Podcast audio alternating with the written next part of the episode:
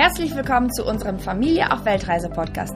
Wir sind Katrin und Stefan mit unseren drei Kindern Julien, Marie und Mathilda. Seit drei Jahren reisen wir minimalistisch durch die Welt, lernen fremde Kulturen kennen und genießen es, den Fokus auf der Familie zu haben. Hier nehmen wir dich mit und geben dir Tipps und Tricks zum Reisen mit Kindern und berichten von unseren Abenteuern und Erfahrungen.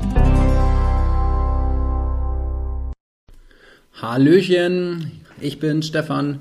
Heute ähm, habe ich mir auf den Zettel aufgeschrieben, zum Thema Australien mit euch zu sprechen. Und zwar, seitdem wir verkündet haben, nach Australien zu gehen, kriegen wir ganz, ganz viele Anfragen. Sag mal, welches Visum habt ihr denn da eigentlich? Macht ihr Work and Travel? Wie lange dürft ihr da bleiben? Wieso ein Jahr? Äh, wieso House-Sitting? Das geht doch gar nicht mit dem Visum. Was sind denn das für Hunde? Und ähm, ja, ich wollte so ein bisschen versuchen, zumindest äh, eine Ordnung reinzubekommen, euch mitzunehmen, die Themen so ein bisschen detaillierter zu beantworten, als man das in der ein oder anderen Nachricht bei Instagram dann irgendwo machen kann. Und deshalb freue ich mich, heute dieser Podcast-Episode mal unter den Sternen ähm, Australien Vorbereitungen schieben zu dürfen. Und fange da einfach auch ganz direkt mal an und erzähl vielleicht mal, wieso das eigentlich kein House-Sitting ist. Ähm, und warum wir es aber trotzdem House-Sitting nennen. Ja, das, da entsteht vielleicht schon die erste Verwirrung. Wir sind während des ersten Jahres unserer Weltreise nach Australien gekommen und haben damals dieses typische 90 Tage Visum gehabt für die ganze Familie, was man ganz normal bekommt, was auch nichts kostet, online beantragt, äh, Urlaubsvisum, haben uns bei der Plattform aussiehousitters.com.au, also im Prinzip dieser House-Sitting-Plattform, die nur für Australien gilt, angemeldet. Es gibt dazu ja auch noch den Vergleich andere, housesitting.org oder sowas, glaube ich, bin mir nicht ganz sicher, die ähm, nicht nur Australien, sondern eben auch Neuseeland, England und andere Länder der Welt abdeckt. Wir waren aber ganz speziell auf der anderen, die nur für Australien gültig ist und haben dort uns ja zwei Haussitz ergattert, kann man tatsächlich sagen. Auch da gibt es den einen oder anderen Trick, den man noch anwenden kann, um seine Chancen zu erhöhen, aber das würde hier den Rahmen ein wenig sprengen. Und was haben wir gemacht? Wir sind zwei Wochen in Sydney gewesen und zwei Wochen dann in Mackay, Imeo ähm, oder Mackay, Imeo am Great Barrier Reef, da wo es jetzt für uns auch wieder hingeht, haben die Familie kennengelernt und haben Kontakt geknüpft und haben uns sehr gut verstanden. Die ersten Tage waren wir noch zusammen, bevor die damals zu ihrer Familie nach Amerika geflogen sind. Dort ja, gab es ein Familienfest und wir hatten die Verantwortung für die beiden Hunde, die ihr vielleicht auch schon gesehen habt in, in dem YouTube-Video, wenn ihr auf die Australien-Playlist geht. Ist auch das Haus so ein bisschen vorgestellt. Ich glaube, Katrin hat da eine Roomtour gemacht. Also wer da schon mal reinschauen möchte, wo wir leben werden, kann das dort gerne tun. Und äh, zum anderen hatten wir damals noch ein paar Enten, auf die wir auch aufgepasst haben und äh, waren dort einfach zwei Wochen total glücklich. Und ja, wo soll ich weiter anknüpfen? Dann einen Sprung später war es so, dass wir natürlich immer mit den Kindern im Gespräch sind. Wo geht's hin? Wo wollt ihr hin? Was sind eure Bedürfnisse? Und wo würdet ihr gerne leben wollen? Und die Kinder neben Japan auch einfach Australien erwähnt haben. Australien natürlich deutlich einfacher, was die Sprache angeht, vielleicht nicht so leicht, was das Visum angeht. Und wir dann geguckt haben, okay, wie können wir nach Australien kommen? Dann den Gedanken aber ziemlich schnell wieder verworfen haben, nachdem ich mal in die Visa-Regularien reingeguckt habe mit so einem aufwendigen Punktesystem, um ins Land reinzukommen, um ja, ähm, eine Qualifikation nachzuweisen, Zertifikate einzureichen, um im Vergleich mit Einheimischen besser dazustehen. Erst dann erlaubt einem die Behörde quasi, ähm, erst dann erlaubt einem die Behörde quasi einzureisen. Und das war, das war uns zu viel zu dem Zeitpunkt. Wir haben es einfach nicht gemacht, schlichtweg. Ein paar Tage später kam eine Nachricht von den Hausbesitzern aus äh, Mackay, wo wir hingehen werden, ob wir noch Interesse haben, für eine längere Zeit nach Australien zu kommen. Die wollen selber reisen. Die werden also mit einem ähm, Trailer, mit einem Wohnwagen durch Australien reisen und ähm, würden gerne, weil sie auch ja, noch Verpflichtungen auf dem Haus haben, für eine, für eine Miete. Also wir kriegen das Haus nicht kostenlos. Es ist also nicht so, dass wir einen klassischen Haussit machen, sondern es ist so, dass wir einfach dorthin gehen und ein Haus mieten.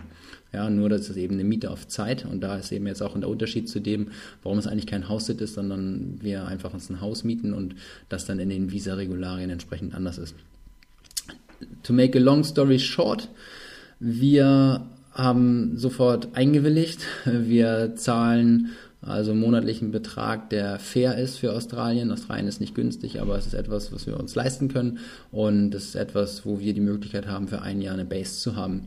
Dann stand der Punkt im Raum, wie machen wir das mit dem Visum? Und dann war ich wieder auf dieser schönen Seite, wo ich vorher mir die ganzen Punktesysteme durchgelesen habe, war dann aber in der Region, okay, wie kriegen wir das dann jetzt eigentlich hin? Gegebenenfalls die Kinder in die Schule zu bekommen, ähm, brauchen wir ein Working Visa, brauchen wir das nicht? Und das war recht, recht kompliziert, muss ich sagen, weil die Australier gefühlt 500.000 verschiedene Visa-Klassen haben, da das Richtige zu finden. Und ich war mehrmals der Verzweiflung nahe, habe mich dann äh, ausgetauscht mit vielen Menschen, die in Australien sind, bin in Facebook-Gruppen reingegangen, um da mehr zu erfahren. Ich war kurz davor, sogar eine Agentur einzuschalten, dass die das für uns macht. Und dann kam aber der Hinweis von jemandem, der gerade in Australien war zu dem Zeitpunkt und mit dem wir auch über Instagram verbunden waren, der uns gesagt hat, schaut doch mal hier in diese Visa-Klasse rein. Und ähm, ihr müsst jetzt auch mal gucken, welche das genau ist. Das jetzt spielt auch keine entscheidende Rolle, aber es gibt die Möglichkeit für uns Deutsche oder für viele der europäischen Staaten, dass man bis zu ein Jahr ein Touristenvisa in Australien bekommen kann. Man muss dann beim Antrag deutlich mehr Dokumente einreichen, nämlich einmal Nachweis der, der Krankenversicherung, äh, Impfpässe mussten wir mit einreichen und eben auch Nachweise, Einkommensnachweise, Kontoauszüge, dass man sich das Leben für ein Jahr dort auch leisten kann. Und das haben wir alles getan. Und dann kostete die Anträge im Vergleich zu dem 90-tägigen Visum, was man als Tourist sonst beantragt und was nichts kostet, haben wir, ich müsste lügen, ich glaube knapp 750 Dollar bezahlt für die ganze Familie, für die Anträge.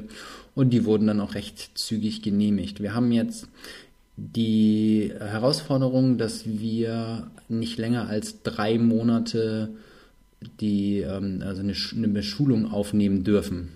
Und das müssen wir schauen vor Ort tatsächlich, wie streng das gehandhabt wird mit den Kindern. Also wenn wir in eine staatliche Schule gehen, die Kinder dort anmelden, ob die nach drei Monaten wieder raus müssen, ob sie überhaupt angemeldet werden können, äh, ob das jemand kontrolliert. Ja, das ist ja auch immer nochmal die Frage, was ist das Gesetzmäßige und was, was ist überhaupt der Status und oder was ist, was ist die Realität. Und äh, zum Weiteren gibt es natürlich dann noch die Alternative, dass man sagen kann, man geht an, an private Schulen an private Bildungsinstitute und lässt die Kinder dort beschulen oder wir machen, äh, wir nehmen uns einen Privatlehrer, ist auch eine Option, über die wir nachdenken. Also es gibt mehrere Möglichkeiten. Auf jeden Fall sind das wie immer bei uns Dinge, die auf der To-Do-Liste sind, wo wir einen Haken hintersetzen und eine Lösung für finden werden und nicht Dinge, die uns irgendwie bremsen und zurückhalten. Und ich glaube, das ist das Wichtigste, dass es für alles im Leben immer irgendwie einen Weg gibt, immer eine Lösung gibt und so eben auch bei der Findung des richtigen Visas und auch bei der Kategorie mit dem Arbeiten oder nicht Arbeiten bis hin zu Beschulung, Nicht-Beschulung.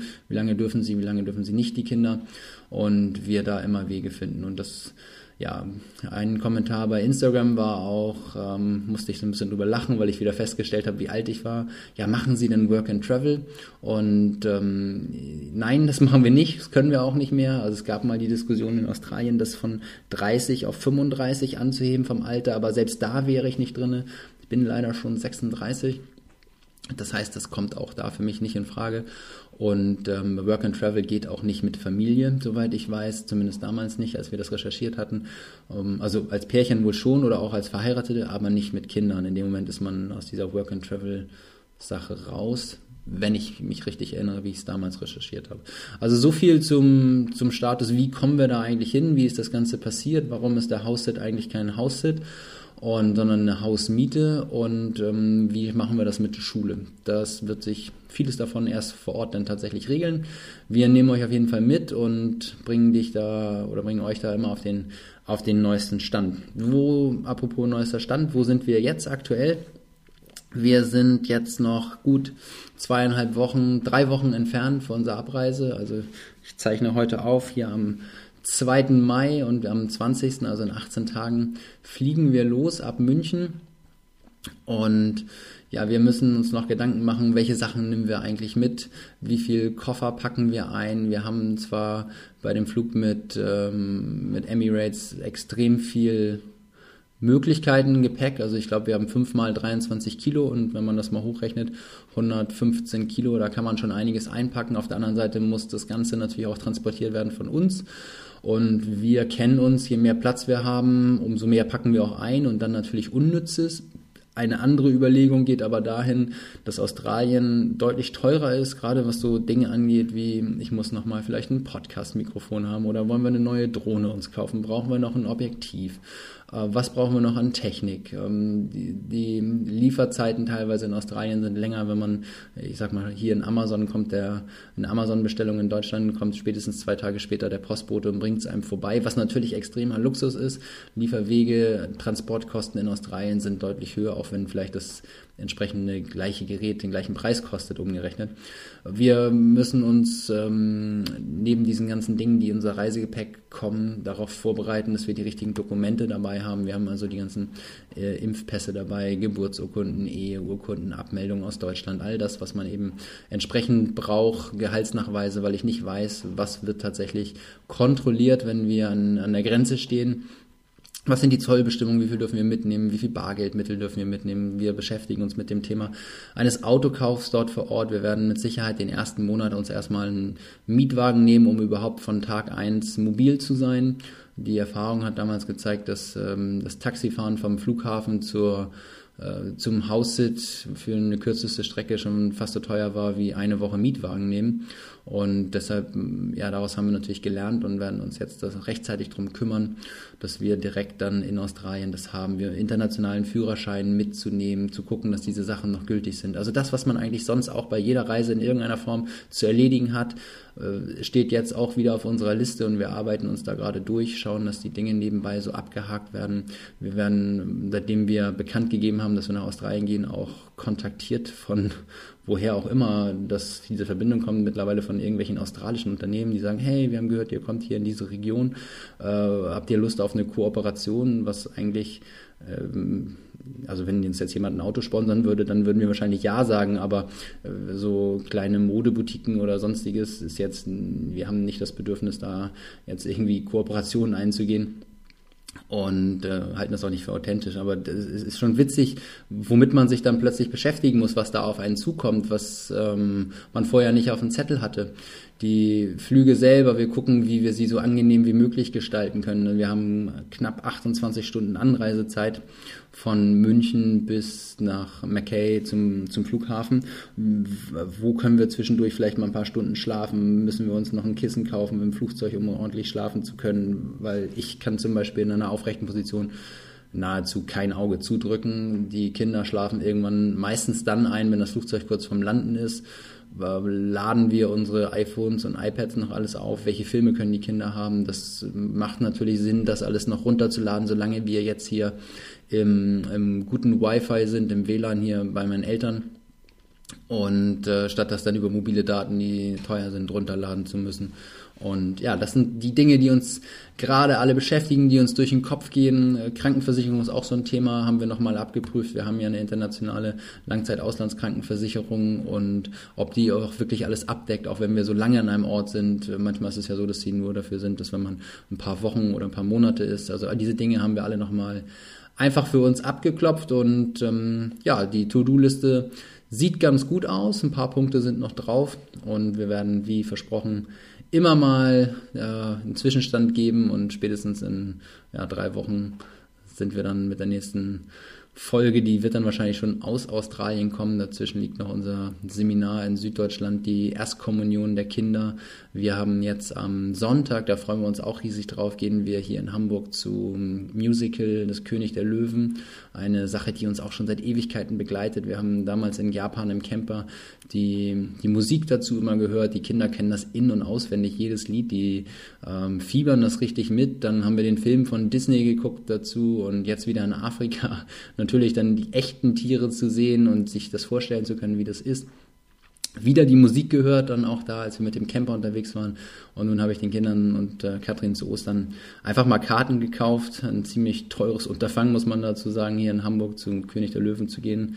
Und äh, wir freuen uns riesig drauf jetzt am, am Sonntagabend und da wird Katrin mit Sicherheit auch bei Instagram euch dann mit hinnehmen, nicht mit reinnehmen, ich glaube, es ist nicht erlaubt, aber zumindest mit hinnehmen. Also wir haben noch einiges vor in den jetzt verbleibenden drei Wochen. Es ist spannend, wir stehen jeden Tag unter, unter Strom, Dinge zu erledigen. Das Wetter sorgt noch dafür, dass wir auch eine kleine Erkältung haben. Auch da freuen wir uns natürlich auf sommerliche 25 Grad, die gerade in Australien sind. Und ähm, ja, es bleibt spannend. Ich freue mich auf die nächste Episode. Ich bedanke mich für die Aufmerksamkeit hier. Wenn Fragen sind, bombardiert Katrin einfach bei Instagram und wir nehmen es von da auf. Und ähm, ja, freue mich übrigens über jeden, der hier dabei ist, der hört, der unsere Geschichte begleitet. Und wenn äh, ihr mir noch einen Gefallen tun mögt, dann würde ich mich tatsächlich freuen, wenn ihr euch zwei, drei Minuten Zeit nimmt und einfach mal den Podcast bei iTunes eine kurze Bewertung gebt. Also sagt einfach, wie zufrieden ihr damit seid, wie schön ihr das findet, einen kleinen, kleinen Text dazu formulieren. Das hilft mir äh, als Feedback oder uns äh, als Feedback, dass wir wissen, wir können die noch, noch mehr auf eure Bedürfnisse zuschneidern. Und ähm, erhöht natürlich auch ein bisschen die Sichtbarkeit, was, was für uns auch schön ist, dass wir möglichst viele Menschen erreichen können. Ganz lieben Dank und einen wunderschönen Tag.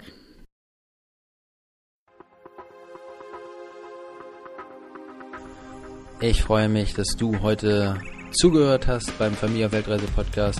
Besuch uns doch auch auf unserer Webseite www.familieaufweltreise.de, bei Instagram Familie auf Weltreise, bei Facebook Familie auf Weltreise oder auch bei YouTube. Lass uns ein Abo da, Familie auf Weltreise. Ganz herzlichen Dank, dein Podcast-Host, der Stefan.